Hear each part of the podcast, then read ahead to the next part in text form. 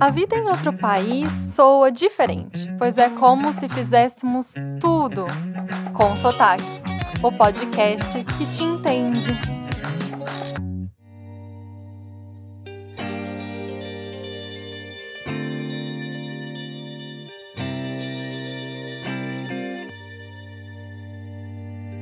Episódio de hoje é uma extensão do episódio da semana passada. A Nerely Ovino contou, né, como foi sair do casamento e o quanto isso foi importante para ela como mulher e mãe. Já eu senti necessidade de aprofundar um pouquinho mais na parte prática, por isso eu trouxe ela de volta para contar como foi o processo dela e ela vai dar algumas dicas do que se atentar, do que vale a pena fazer e também de como conseguir advogado. Vale lembrar, gente, que esse episódio não é para dar orientações jurídicas ou legais. O que a gente quer é dar suporte para que vocês se sintam seguras para sair do casamento que vocês não estão felizes e procurar profissionais certos para o caso. Mas mais que tudo, para que vocês saibam que não estão sozinhas e que estamos aqui para apoiar no que precisarem. Nath, obrigada por retornar com sotaque. Uhum, obrigada. Quando a gente gravou, fez um ano, né? Que a gente gravou o episódio que saiu semana passada. E ouvindo de novo, eu senti um pouco de falta da gente talvez passar um pouco mais de profundidade da parte prática, né? E das coisas que você viveu, porque eu achei que foi um episódio muito forte muito bom, assim, de você falar, não, eu vou passar e vou superar isso, né? E dar força também para quem precisar é entender que é uma fase e que pode ser melhor depois disso, né? Com certeza. E eu achei que a gente conseguiu passar essa mensagem, só senti falta do, puxa, e aí, como é que eu faço? Por onde eu vou? Mas foi fácil assim para ela sair disso, sabe? Então queria que a gente aprofundasse um pouquinho nisso. Então vamos lá, né? A primeira pergunta que eu pensei é ainda sobre o impacto de aceitar não ser mais casada, sabe? De falar, puxa, por mais que tá aqui claro que esse é o caminho que eu tenho que seguir, muita coisa na minha vida vai mudar. Então, como foi esse impacto para você e de que forma você contou com a ajuda de amigas ou familiares? Esse impacto foi gigantesco. Eu, sinceramente, não tinha previsto quão grande ia ser ali de início, porque quando a gente casa, a gente é mesmo, né, a união de duas pessoas em uma instituição. Então, eu tive que fazer uma mudança na minha forma de ver casamento, para depois ter a aceitação de que o meu acabou. E acho que é muito bonito essa romantização de, né, duas pessoas fazendo um lar, duas pessoas fazendo uma vida juntas. Então, acho que o primeiro momento ali foi a realização de que eu sou um indivíduo, né, uma pessoa separada do meu ex-marido, e eu preciso sair desse pressuposto de que eu sou um indivíduo. Então, decisões, eu vou ter a confiança de fazer a decisão por mim,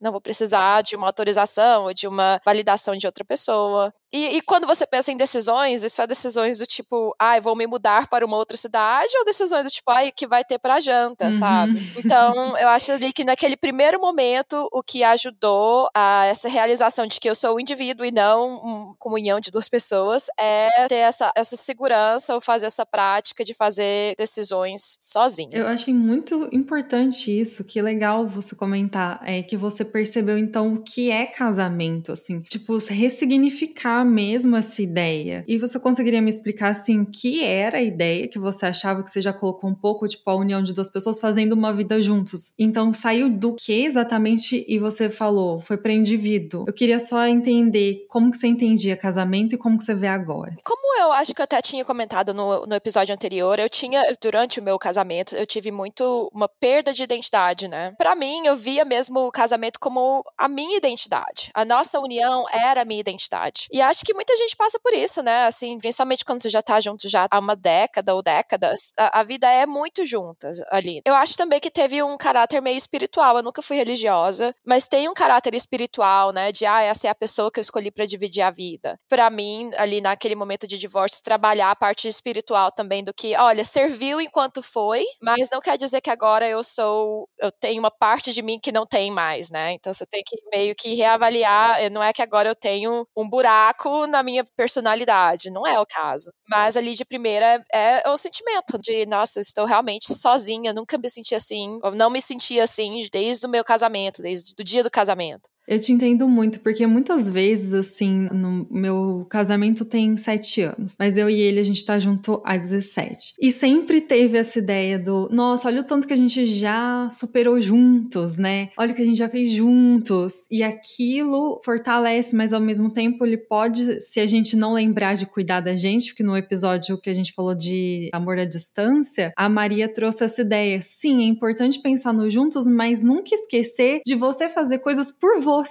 né? E eu achei que foi importante ela colocar dessa forma, porque faz sentido. Ah, eu gosto de ir passear e ver filme com amigas. Eu, por exemplo, tenho o clube do livro, então tem um dia do domingo, uma vez no mês, que a gente se encontra e fica só a gente, sabe? Só mulheres conversando sobre um tópico. Então, assim, onde que tá o que os dois fazem juntos, claro, porque moram juntos, afinal, e muita coisa em conjunto, mas onde a gente vive também, onde cada um tá na sua individualidade, o que você prefere. E é legal que você colocou exatamente dessa forma também. Sempre ponderar onde tem você, né, ali naquela história juntos. Justo, nunca se anule. E aí eu te perguntei também, tipo, que ajuda você teve, né? Se você contou com a ajuda de familiares, amigos, terapia, como foi assim? Sim. Porque parece só assim falando quando você fala, ai, é, agora deu certo, né? Mas foi um, uma fase muito difícil. Hoje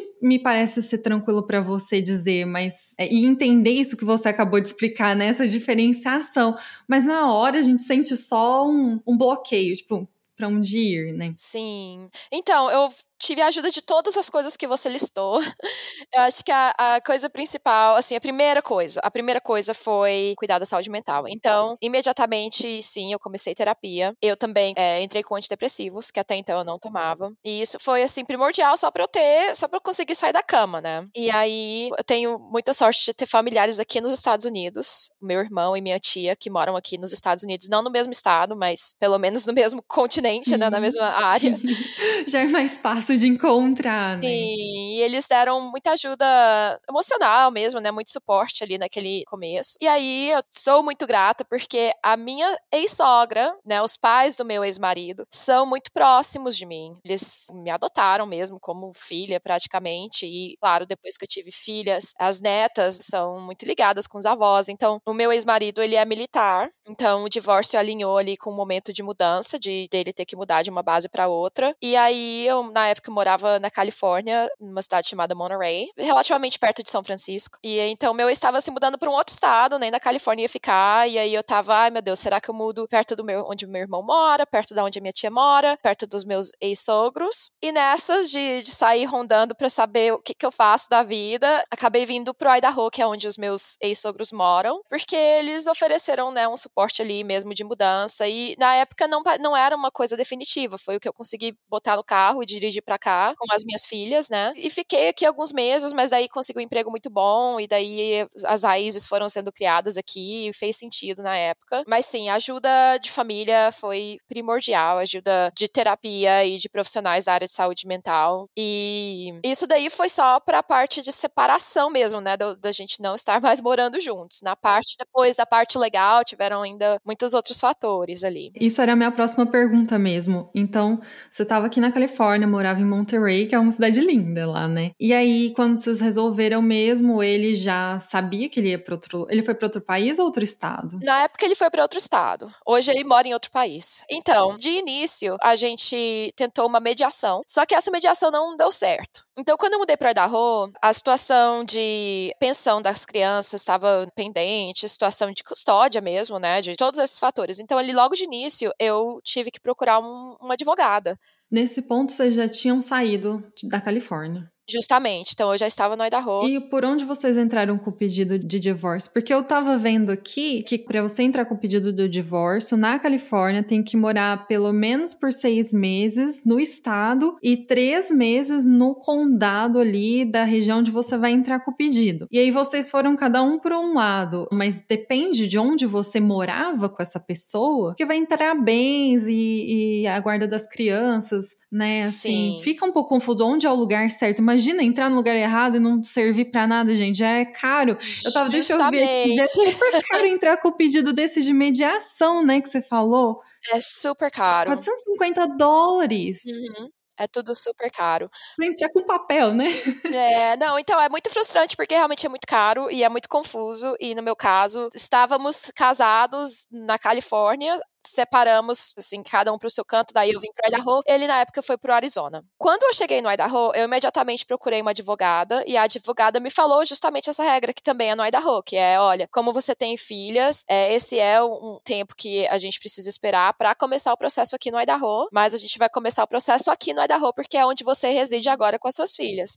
E foi um outro motivo pelo qual eu acabei ficando aqui, né? Eu consegui um emprego muito bom, mas também, né, começou o processo aqui, meio que tinha que terminar eu peguei com o advogado ali logo que eu mudei para cá, mas o processo legal de entrar na corte ali foi assim que bateu a data exata que a gente tinha a viabilidade ali de, de submeter. Então, realmente, assim, você acha que mesmo sabendo que você pode entrar com um pedido mais básico, que é, como você falou no episódio anterior, o mais comum no, nos Estados Unidos, mesmo assim, vale a pena um advogado, você acha? Olha, eu acho assim que antes de você assinar qualquer acordo de divórcio, procure todos os seus direitos. Eu, por muito pouco, não assinei o primeiro acordo que meu ex-marido tinha sugerido ali na Califórnia. E se eu tivesse feito isso, eu ia ter perdido muitos bens que a gente tinha em comum. Eu ia ter perdido a parte que é minha de direito da pensão militar. E eu ia ter perdido muita definição específica da custódia das minhas filhas. Ia ficar, tipo, um oba-oba, nada ia estar estabelecido.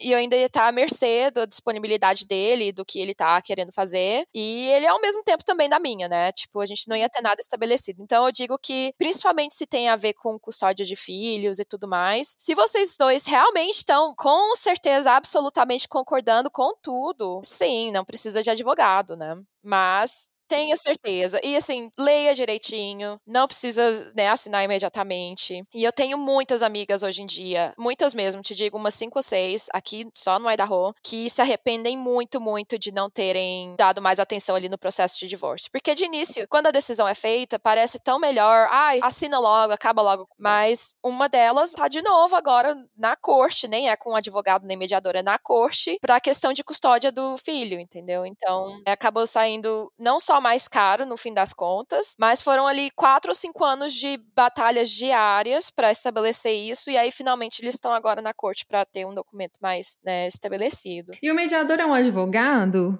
Sim, ele é um, é um advogado.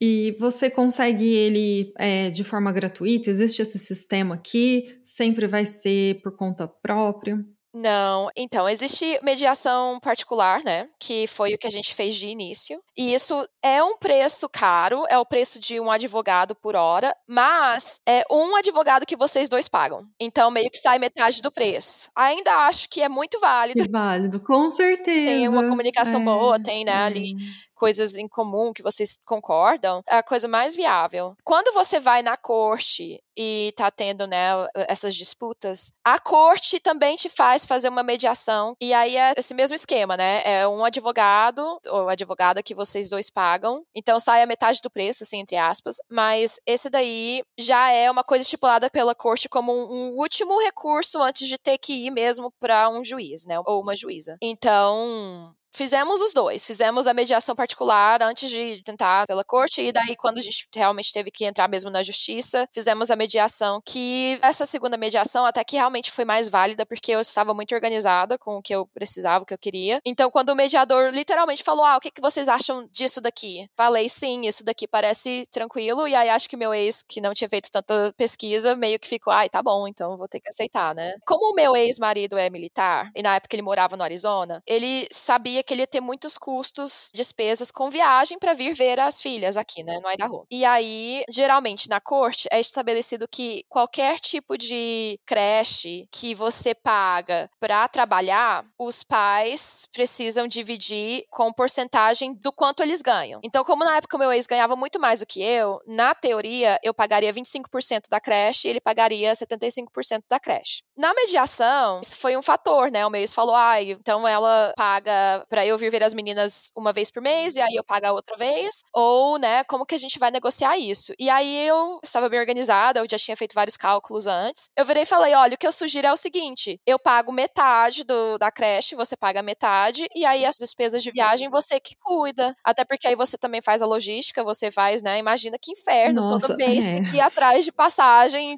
Né, Realmente, que, não.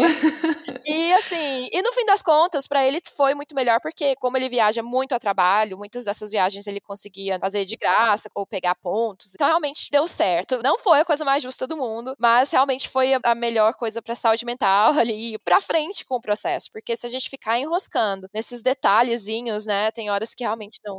Às vezes vale a pena, né, um acordo em que você pode, não vai ficar pesado para você, mas você resolve, né? Você sai daquilo, que nem se falou, anda para frente e resolve. Então, uma cronologia rápida, sim, você disse no episódio anterior que foram dois anos o tempo que demorou para finalizar realmente. Mas você pode me dar uma ideia assim rápida?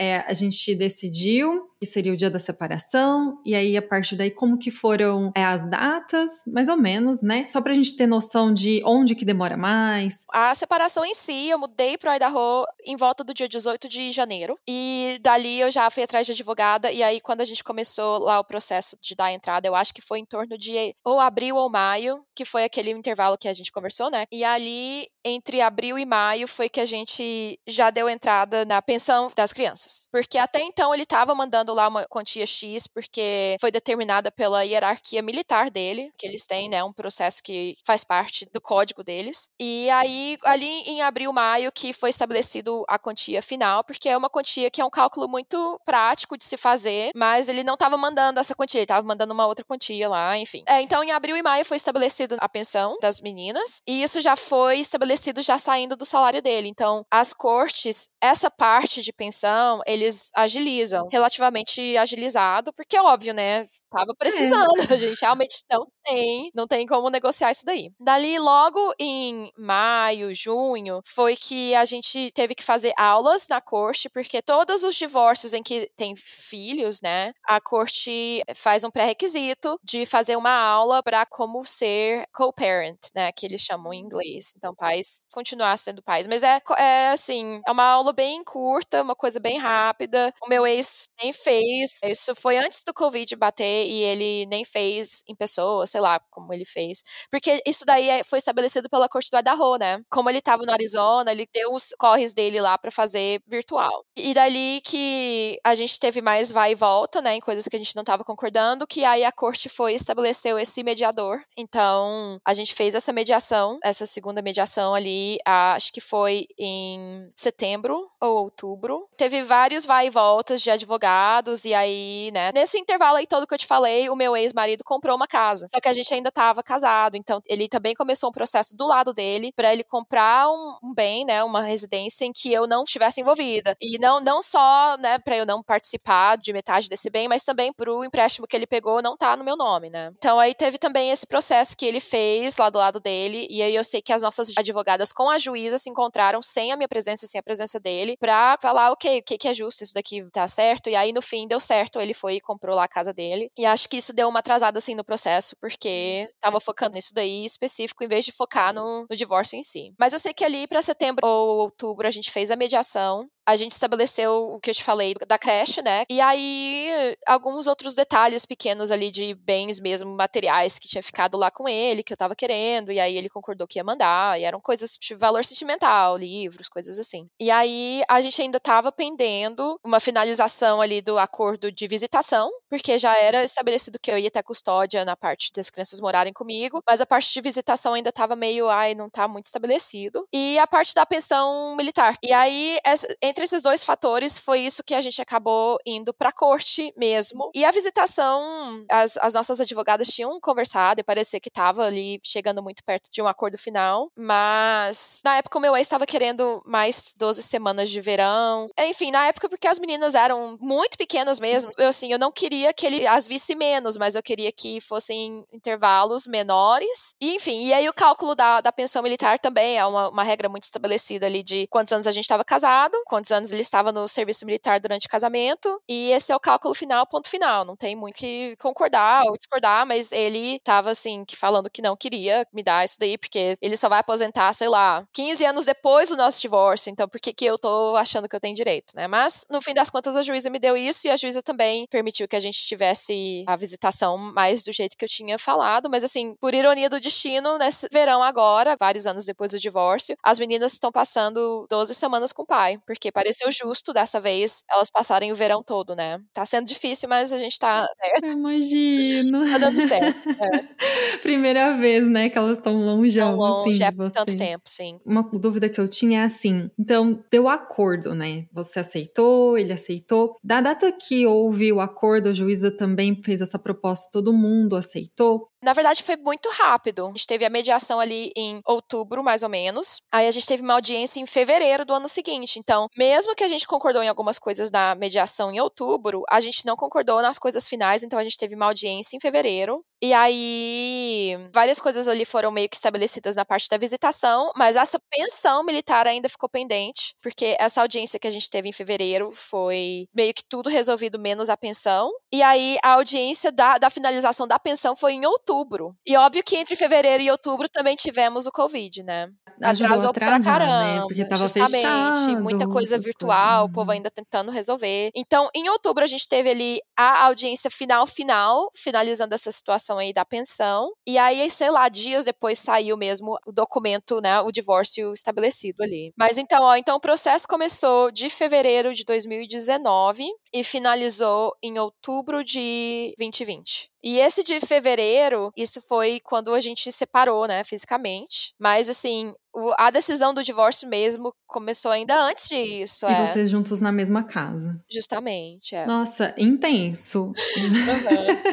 Eu fico assim pensando, gente, porque são muitos detalhes, né? É importante isso, assim, de ter calma deixar a emoção, a tristeza um pouco ali de lado para falar, deixa eu ver o que eu preciso, né? Eu fico achando que às vezes a gente quer se livrar tão rápido daquilo que fala, não, tá tudo bem, tá tudo bem, depois eu vou atrás, né? E, e trabalho por conta e consigo as coisas. Mas espera aí, você era parte disso. Logo no começo você falou, estamos construindo juntos. Justamente. É exatamente hum. por isso que você tem esse direito, né? Você estava ali também sendo parte dessa vida. Então, tudo que existe ali em comum é dos dois, por mais que a nossa sociedade fez com que a gente pensasse que não, né? Que a gente não trabalhou, entre aspas, não é nosso. Ah, não sei. Essas ideias é. muito atrapalhadas que a gente tem por conta do mundo como ele é. Não, não para, peraí, não sei, não sei por onde ir, deixa eu conversar, deixa eu entrar aqui em contato com uma amiga,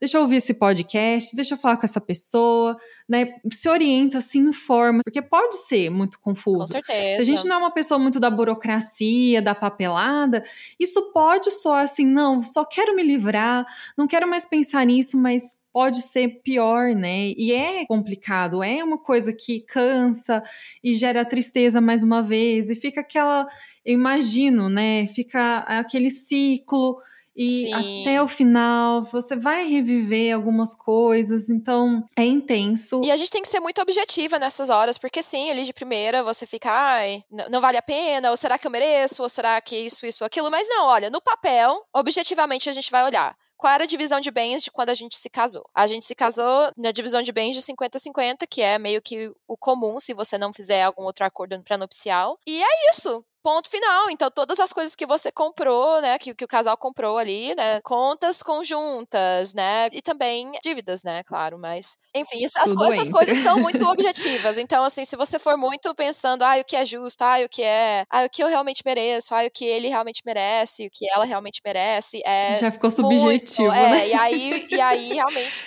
e, meu, se tá divorciando é porque é de, tem, um problema, de, de, comunicação, ou tem, algum Exato. problema já tem ali. Então, às vezes é, a gente precisa verbalizar com profissionais, né, da área, ou pessoas que já passaram por isso para te darem, né, uma ideia mais objetiva mesmo. Uma coisa que eu não quero deixar de fora, o visto, né? Qual era o visto que você tinha e se essas suas amigas que você conhece agora, se elas passaram por uma situação diferente da sua, pra gente ter talvez dois tipos de cenários assim. Então, me conta como era seu visto e se você sabe alguma coisa de algum visto diferente do seu. Sim, então eu, na época do meu divórcio, eu já era cidadã americana. Então, isso, óbvio, facilitou então, muito. é, um isso ponto. facilitou muito. Mas eu te digo que até hoje eu ainda sou casada no Brasil. É um trampo imenso fazer esse divórcio lá. Eu sei que na época que a gente se casou, a gente se casou nos Estados Unidos e logo também já fomos no consulado brasileiro para se casar no Brasil. E aí, em uma outra viagem que eu fui pro Brasil, a gente consolidou, né, o casamento. E também tô até precisando de dicas aí de quem souber como fazer, como fazer no Brasil. Mas aqui, então, ainda bem, né, no meu caso, não, não foi um fator. Eu não sei te dizer, mas eu sei que existem profissionais que podem fazer ajuda de divórcio pro bono. Então, se você tá na sua cidade, você vai dar um Google advogados né, em inglês, né, se você estiver nos Estados Unidos, advogados, divórcio, pro bono,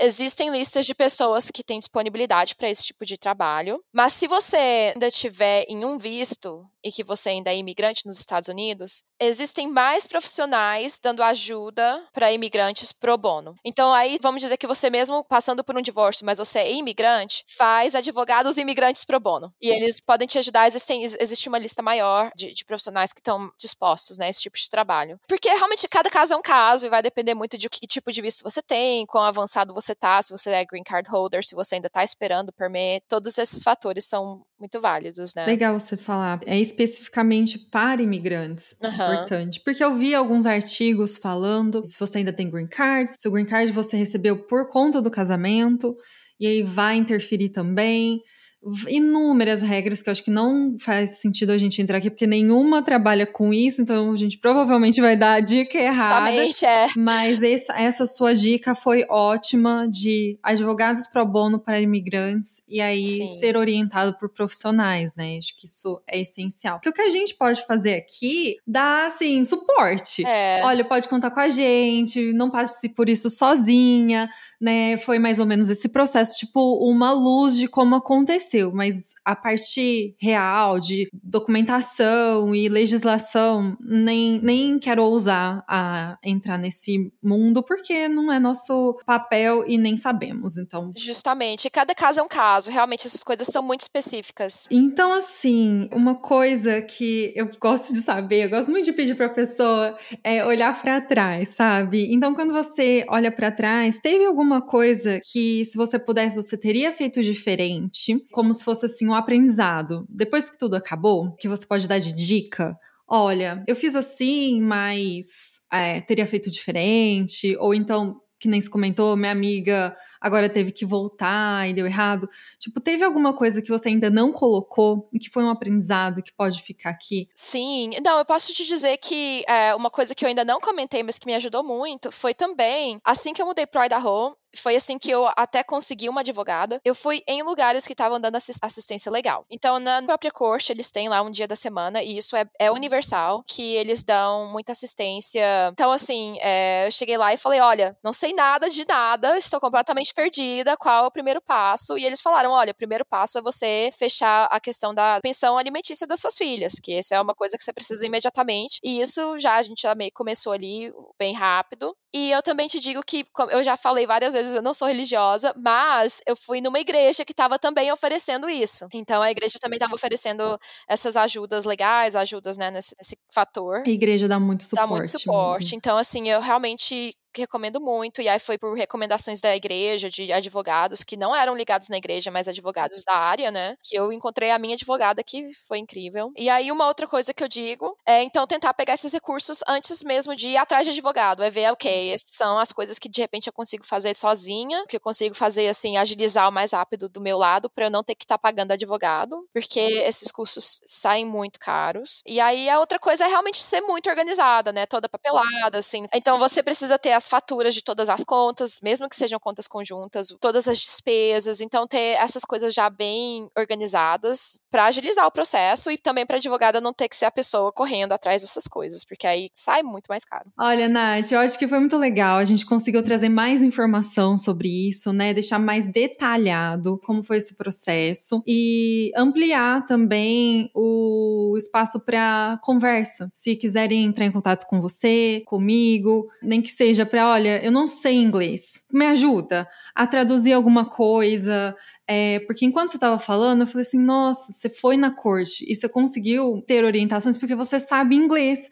E você tem alguém que está numa posição que, poxa, eu sei lá, falo muito pouco. E como que eu faço? Pode contar com a gente, né? Se precisar traduzir, Sim, papel. Já fiz voluntário em organizações de imigração, então tô aí preparada se precisar, sou da área do direito. E pode contar com a gente, né, Nath? Com certeza, absoluta. Tô, tô aqui para quem precisar. É, e saiba que fica é muito melhor quando as coisas se resolvem e você tá do outro lado e você está empoderada. Também te digo que dali, alguns anos depois do divórcio, eu e o meu ex, a gente tá mais amigável, as coisas estão bem mais estabelecidas. E foi muito bom a gente ter tido as regras ali do começo que aí não tinha questionamento, não tinha briga, não tinha nada disso. E hoje em dia o relacionamento tá amigável, tá tranquilo. E já que você falou sobre isso, é, qual foi seu tempo, assim, de recuperação do tipo, puxa, isso aconteceu mesmo? E sinto, sei lá, o que, que você sentia de quando você olhava para ele, sabe? Nossa, você fez isso comigo, olha o que você fez com a minha vida, virou ela de ponta cabeça, né? Eu, assim, a gente é humano e a gente é. vai pensar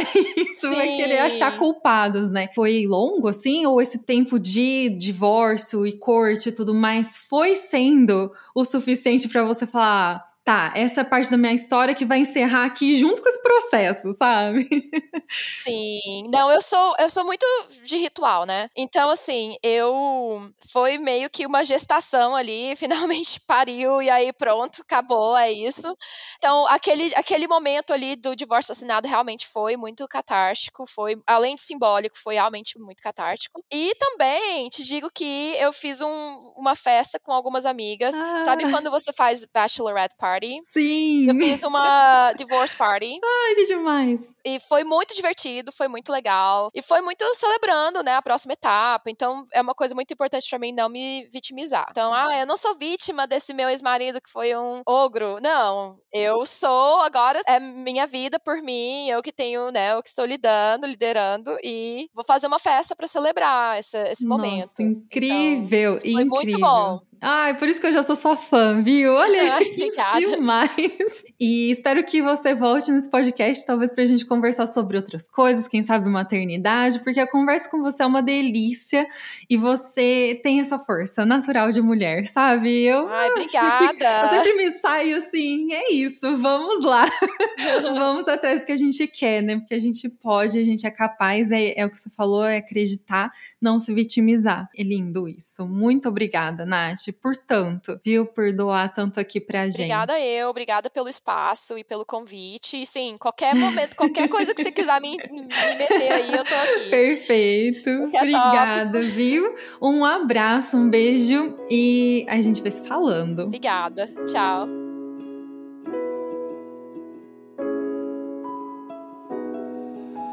E para complementar tudo que a gente já falou aqui nesse episódio, eu deixei na descrição alguns links que podem ser uma ótima referência para vocês.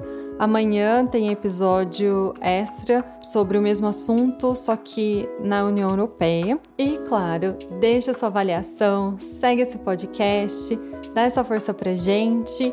Muito obrigada e até logo mais!